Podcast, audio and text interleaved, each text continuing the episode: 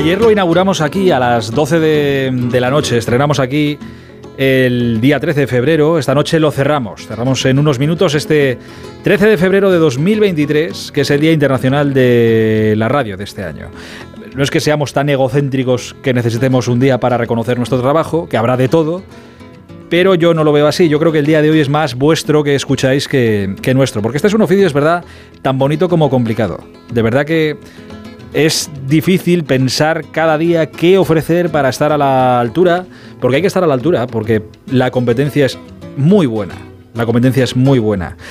Y hay que seguir manteniendo viva esa relación que vosotros desde el otro lado tenéis con la, con la radio y hacer esto interesante y hacerlo de la mejor forma posible, de la mejor manera que sepamos. También es muy bonito, es verdad, y reconfortante contar muchas veces historias buenas y no tan buenas, pensar que de alguna manera estamos ayudando o entreteniendo o enseñando o acompañando en el trabajo, en casa, en el gimnasio, donde sea, donde sea que tengáis cerquita la radio. Pero es verdad que es difícil, es difícil, aunque es bonito, como puede serlo cualquier otra profesión, ¿eh? No somos ni más ni menos que nadie y quien piense eh, que sí, se equivoca. Este es un día para celebraros a vosotros, para celebraros a vosotros, para celebrar que no os cansáis y que demostráis que en directo, en el podcast, de la manera que sea, seguís disfrutando de, la radio y no la dejáis morir como muchos pensaban y piensan que pasaría. Mientras haya gente dispuesta a contar su historia, mientras haya historias que contar, mientras haya sentimientos que compartir, la radio seguirá muy fuerte, muy fuerte. Y sé que hay mucha gente con la que podríamos hablar esta noche pero se nos ha ocurrido que podríamos hablar con alguien que fue muy bueno en lo suyo, muy bueno, y que después resultó ser un comunicador nato. En la radio, en la tele, en la prensa, en donde se lo ha propuesto. Ha vivido la radio, creo, de todas las formas posibles, desde dentro, desde fuera, como oyente, como protagonista. Y espero que haya sido, y creo, eh, no equivocarme si digo que ha sido la radio muy importante en su vida. Hola Jorge Valdano, buenas noches. ¿Qué tal? Buenas noches. Eh, Felicitaciones a todos los que hacen posible la radio, que es una extraordinaria compañera. Te iba a decir lo mismo, que como oyente, feliz Día Internacional de la Radio, amigo. Ah, muy amable. Em, esta sintonía que estamos escuchando, entiendo que algún recuerdo te tiene que traer. Sí, eh, apenas dejé el, el, fútbol, me invitó Alfredo Relaño a hacer los domingos eh, junto a Julio César Iglesias en la cadena SER, un programa que se llamaba La Cátedra de Valdano. Eh, bueno, un poco arrogante el, título para alguien que acababa de dejar el fútbol y, empezaba a coquetear con la radio, ¿no? Eh, y sí, esta era la sintonía, una canción preciosa sobre Garrincha, que abría el, el, programa cada, cada domingo, ¿no? Me lo tomé muy en serio aquello, porque me acuerdo que compraba todos los periódicos, los recortaba, los archivaba. Hay una anécdota muy bonita porque eh, mi hija habrá tenido en ese momento cinco o seis años y en su colegio le preguntaban a todos los alumnos la profesión de sus padres. Y uno decía, bueno, periodista, otro abogado, otro médico. Y cuando llegaron a mi hija, dijo, ¿tu padre a qué se dedica? Y dijo, mi padre recorta y pega. me, degradó en dos años de campeón del mundo a recorta y pega, ¿no? bueno, Pero eh, recortaba, pegaba y, y bueno, y hacía aquel programa con mucha seriedad. Yo me acuerdo que una palabra le pedía permiso a la otra, yo hablaba muy lento, no, no quería equivocarme, pero bueno, fue una, una experiencia inaugural que le agradezco mucho a Alfredo Relaño y, y que, bueno, de alguna manera empezó a establecer mi relación con la radio, ¿no? Ahí se abrió un universo, para ti nunca mejor dicho, eh, un universo en la, en la comunicación, porque decía que sí, que tú eras muy bueno en lo tuyo, que era el, fútbol, el deporte, y luego eh, te descubriste como un comunicador nato que es lo que yo siempre he pensado de, ti. Claro, de aquello han pasado muchísimos años, has vivido la radio desde muchas posiciones eh, diferentes, en aquel momento presentador, comentarista, como oyente. y ahora, ¿la radio para Jorge Valdano qué es ahora? Bueno, eh, en primer lugar, eh, tengo que decir que la, radio fue la que activó todos mis sueños futbolísticos. Eh, yo nací muy lejos de Buenos Aires, 400 kilómetros, eh, y no tuve posibilidad de ver un partido entre profesionales hasta los 16 o 17 años. Y jugué mi primer partido profesional con 18 recién cumplido. Y el vínculo con el fútbol profesional era la radio, como dice Relaño, la, voz victoriosa de, la radio, ¿no? Eh, eso era lo, lo, que activaba el sueño de ser algún día futbolista profesional, ¿no? Yo tengo una anécdota muy bonita que, que, que pega muy bien con este homenaje a la radio que estamos haciendo. Yo cuando termina el campeonato del mundo, ni siquiera completo la, la vuelta olímpica, me meto al vestuario muy, muy rápido, me siento en el suelo y, y disfruto ese momento de, de intimidad eh, de una manera inolvidable. Y van llegando jugadores eh, y llega el Vasco Larticochea y el Gringo Justi, dos jugadores titulares de esa selección. Uh -huh.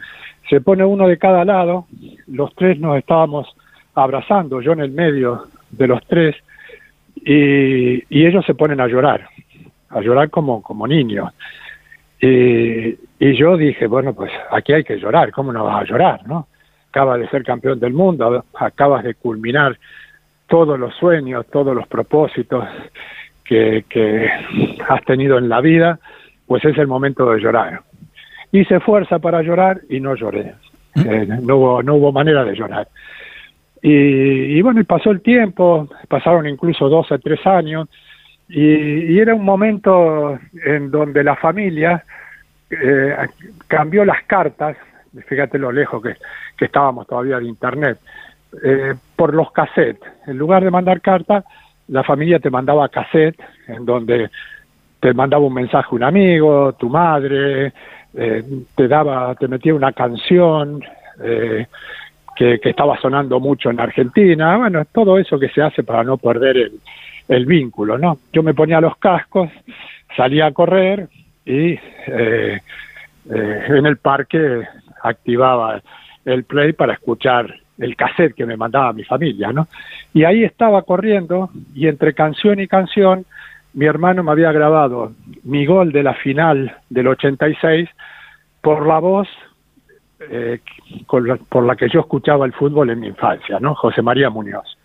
Y ahí me puse a llorar como un niño, me tenía que esconder en el parque donde estaba corriendo, llorando como un niño, porque fue como la, que la palabra, como la radio, la voz, que completaran eh, eh, la experiencia de ser campeón del mundo, ¿no? O sea, fíjate hasta qué punto la, la, la radio ha jugado un papel eh, en mi vida, ¿no? Esa es una de las cosas, esa es una de las cosas, Jorge, que yo creo que tiene la, la radio y que probablemente no tenga ningún otro medio de, de comunicación. La capacidad de, de esa capacidad de generar cosas, igual que te puede generar mucho cabreo, te puede generar mucha alegría, pero yo recuerdo también, y seguramente haciendo memoria me saldría alguna, pero yo recuerdo haber llorado eh, con historias contadas en la radio que no eran ni siquiera ah, mías, pero empatizando con gente que está contando alguna, alguna historia, o reírme a carcajadas porque la historia es muy divertida, o enfadarme mucho porque la historia es para, para enfadarse. Pero eso yo creo que no lo da otro medio que no sea la radio, que solo es una voz hablando, nada más. Es el, pero es el poder de la palabra, el poder de la palabra. Cuando uno escucha la radio es como estar alrededor del fuego contándonos historias, eh, las civilizaciones más primitivas, ¿no? Eh, el, el, la fascinación por el relato, eso es algo extraordinario y efectivamente es, es algo que, que, la radio provoca, ¿no? Y decías que, que, que, relación tengo ahora con la radio, pues la misma de siempre, me despierto con ella eh, y eh, tengo una, una relación eh, muy, muy familiar con, con la radio. Y es increíble que, que sobreviva con tanta autoridad, con tanta brillantez en estos momentos en donde hay tanta competencia tecnológica, ¿no? Pues sigue sigue teniendo el mismo poder de siempre. A mí eso también me gusta eh, recordarlo y más en un día como el de hoy, todos los días, eh, pero más en un día como el de hoy que, hablamos de, la radio y muchas veces, evidentemente hacemos eh, memoria y contamos historias del pasado, que está muy bien porque se hace muy buena radio y se ha hecho muy buena radio en, España y ha habido momentos épicos e, e históricos seguramente que todos tenemos en, la memoria eh, y tú los habrás vivido también, ahora te preguntaré por, por alguno. Pero la radio no es algo nostálgico, no es solo nostalgia, la radio es presente y la radio es futuro, en diferentes formas, en diferentes formatos, pero la radio no muere. Mientras haya una historia que contar, mientras haya sentimientos que transmitir, la radio es, el, es la vía perfecta. Sí, sí, no hay ninguna duda de que se trata de un vehículo de comunicación realmente extraordinario. Y efectivamente, el, vehículo que lleva, lleva palabras, eh, lleva emociones, eh, y eso eh, es una especie de milagro de la comunicación, y por eso la, la radio sigue estando tan presente en la vida de la gente, ¿no? Además la radio es inmediatez, eh, que eso también es muy, muy importante, ¿no? Eh, eh, el, fútbol lo, lo, lo demuestra, ¿no?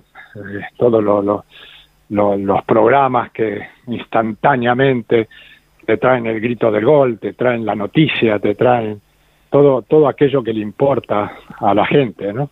Bueno, pues eso lo produce el milagro de la radio. Hay una cosa que se ha instaurado no sé si, bueno, que, es inherente al deporte y a la sociedad en la que vivimos, no solo en el mundo del deporte, insisto, sino en todos los ámbitos, ¿no? Que es la polémica. Que no sé si poco a poco se va ganando demasiado espacio en, todo esto y, nos difumina un poco lo que es de verdad la, radio, pero bueno, es algo con lo que también hay que, que convivir, que está al orden del día. Bueno, es que todo medio de, comunicación tiene que estar muy conectado a la sociedad y si la polémica en estos momentos es importante, eh, será porque la gente lo reclama, ¿no? Pero bueno, la, palabra eh, polémica, digamos, eh, no hay que demonizarla. La, polémica tiene que ver con abrirse a un debate que si es decente y si es inteligente, cuando hablo de decencia quiero decir si no hay mentiras de fondo, si no hay manipulación de fondo, eh, pues es muy legítimo y puede ser también muy muy entretenido y muy enriquecedor, ¿no? Tú, Jorge, eh, como usuario y como oyente de, radio que eres ahora, ¿escuchas la, radio para que te reafirmen lo que, en lo que tú quieres escuchar? O escuchas de todo. Mira, por ejemplo, esta mañana ha habido un momento muy bonito. Se han juntado eh, los presentadores de los programas de la mañana, Carlos Herrera, Ángeles Barceló y Carlos Alsina. Y digo, yo es que son, me parecen tres grandísimos comunicadores de los que se puede aprender muchísimo. Da igual de la ideología que seas o de lo que sea, pero creo que escuchando a los tres se puede, se puede aprender de todo. Pero hay mucha gente que escucha solo lo que quiere escuchar o lo que le apetece, lo que le apetece escuchar. ¿Tú escuchas de todo o...? Mm, no, no escucho de todo. me, parece bien, me parece bien. francamente, debo ser sincero y, uno suele suele escuchar aquello eh, en, lo que te sientes cómodo, por decirlo de, de algún modo, aquellas sensibilidades que son más afines a tu personalidad, ¿no? Bueno, pero pero eso no no significa, yo soy un buen lector además. Lo sé, me consta. Y ahí sí que picoteo de todos lados, sí. Me consta, me consta. Oye, y cuando llegaste a España, que esta conversación sí que la hemos tenido, me contaste cómo, cómo llegaste al Alavés de, de, Argentina, que claro, no sabías casi ni dónde estaba Vitoria de aquellas. ¿Había radio deportiva por la noche ya? Sí, sí, había radio deportiva, que sí. había radio deportiva. ¿Y eso no te extrañó que a las tantas de la noche aquí en, en España estuvieran hablando de polémicas y gritos y goles y no sí, Sí, sí, no daba crédito yo a ese fenómeno que además mantenía despierta media España hasta tantísimas horas, ¿no? Y ahí sí, no nos olvidemos que la polémica ocupaba un lugar preferente. La polémica no es algo que hayamos inventado en estos días ya en aquella época, digamos que era el, pan nuestro de cada día. Además, el, el fútbol, como todo territorio emocional, eh, bueno, digamos que eh, es muy propicio a, a, las polémicas, a los debates, eh, a todas estas cuestiones que, que iba a decir lo enriquece, no sé si es la palabra justa, en todo caso se trata de un territorio muy, muy vasto que da mucho de sí, ¿no?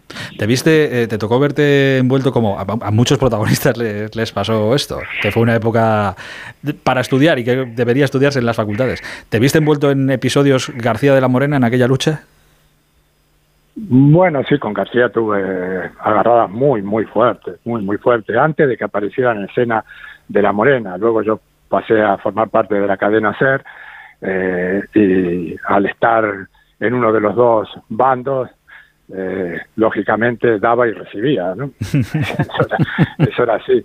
Pero antes de que apareciera José Ramón en, en escena, yo ya había tenido episodios tremendos con, con García, todavía en calidad de jugador. Em, claro, tú has vivido la radio, eh, ahora estamos hablando, ahora vives la radio como oyente, has sido eh, presentador también, has sido comentarista, la has vivido también como protagonista. Eh, por ejemplo, en tu época en el, en, el, en el Madrid, en aquellos momentos, con momentos malos y con momentos buenos, ¿te ponías también la radio para, para ver lo que, a ver qué dicen, o a ver qué no dicen, o a ver cómo se cuenta esto? Bueno, cuando uno ejerce, por ejemplo, como, como entrenador, tiene que estar muy, muy conectado al día a día. Y no hay mejor lugar para, para estar conectados que, que la radio, ¿no? No se puede vivir al margen de todo lo que rodea a un equipo, ¿no? Y, y la radio es una gran fuente de información. O sea que sí que, que sí que escuchabas. Sí, sí, claro, claro, claro que escuchaba. ¿Y en, algún, en algún momento escuchando te dieron ganas de, coger el teléfono y, llamar para, para, con perdón, para cagarte en alguien o para decir, eh, ¿pero qué estáis diciendo? Por supuesto, más de un momento, más de un momento. Sí, porque hay, hay veces que, que el discurso, digamos, no responde a la, a la realidad, porque hay muchas filtraciones interesadas, ¿no? Y cuando uno es protagonista de algunos actos que están siendo muy mal contados, pues sí que resulta un poco desesperante, ¿no? Pero siempre, eh, digamos, eh, no sucumbí a la tentación, ¿eh? No, no, no. Aguantaste, ¿no? he aguantado, he aguantado. No sé si en alguna ocasión eh, puedo haber llamado quizás a algún periodista amigo que estaba cometiendo algún error y para hacer alguna alguna precisión que me parecía importante. Em, si Jorge Valdano le ofrecieran ahora poder presentar un programa de radio de lo que quisiera, de cualquier cosa, ¿de qué, de qué le gustaría a Jorge Valdano hacer un programa de radio? Ah, de lo que sé, que es el de fútbol, ¿no? Eh, pero no de, de, fútbol, digamos, enfocándolo exclusivamente al terreno de juego, sino eh, de fútbol atendiendo al extraordinario fenómeno sociológico que es, ¿no? ese, tesoro que es capaz de movilizar a 5 millones de argentinos eh, porque el país sale campeón del mundo. Y fíjate, digo el país, ni siquiera digo la selección, ¿no? Digo el país. O sea, esa, esas eh, cuestiones, esas emociones, solo la, las moviliza el fútbol, solo el fútbol es capaz de movilizarla y eso significa que hay detrás del juego un fenómeno que tiene que ver con la identidad que es muy pero muy potente ¿no? yo sé que disfrutas mucho en la, en la tele. Lo que no sé si disfrutas más en la tele que en la radio. Mm, no seguramente disfruto más en la radio sí, sí seguramente más en la radio. La, la, la tele tiene otras vías de comunicación que exceden a, a la palabra que tiene que ver con, con el gesto que tiene que ver con el tono, en fin, eh, me parece que tiene otro nivel de sofisticación, ¿no? La, radio es la palabra, la radio es la palabra. Lo que siempre he admirado, eh, aparte de la capacidad de comunicación que ya te he dicho que, siempre he pensado que, tienes, y a la, vista está, es eh, nunca te, he visto o nunca te he notado nervioso en un ambiente en el que, claro, cuando yo llegué a esto, este ambiente era más tuyo que, que de lo que será mío nunca, ¿no? Pero nunca te he notado nervioso delante de un, de un micrófono. Bueno, eh, tampoco se me veía, se me veía eh, nervioso eh, en el campo, en calidad de entrenador o de director deportivo, y sin embargo las carnes por dentro me, parecía que se, se, querían salir los órganos para afuera, ¿no? Yo creo que hay también un ejercicio de autocontrol que uno aprende a lo largo de, su vida, eh, bueno, a, manejar eh, precisamente porque este es un mundo de excesos y, y uno tiene la pretensión siempre de dar ejemplo, ¿no? Entonces, no perder los nervios es uno de los desafíos. Eh, yo sabía que, esta conversación tenía que ser contigo esta, esta noche. Sabía que la radio era, había sido muy importante y sigue siendo muy importante en, en tu vida desde la aparición de esta, de esta sintonía que volvemos a, que volvemos a escuchar. Eh, y me alegro mucho de haber compartido muchos ratos de, radio contigo y de poder seguir haciéndolo. Siempre a gente que me, que me pregunta, Jorge, esto te, lo cuento a, modo de, de, anécdota, mucha gente te pregunta, ¿no? ¿Y la radio? ¿Y cómo es? ¿Y cómo es este? ¿Y cómo es el otro? Y había mucha gente que me preguntaba, ¿y Valdano? ¿Y Valdano cómo es? Y había alguno que me dijo, ¿Valdano cómo es? Un sieso, ¿no? y yo, de verdad, ¿eh? y yo siempre contestaba, digo, mira, Jorge Valdano es un tipo eh, campeón del mundo que ha demostrado todo lo que tenía que demostrar, que comunicando mm, es muy bueno y que a los recién llegados nos ha tratado siempre, y yo en mi caso propio siempre nos trataba como si fuéramos uno más. Y se sentaba a tu lado, llevaras el tiempo que llevaras en la radio y te hablaba con la cercanía y la confianza de, cualquier veterano.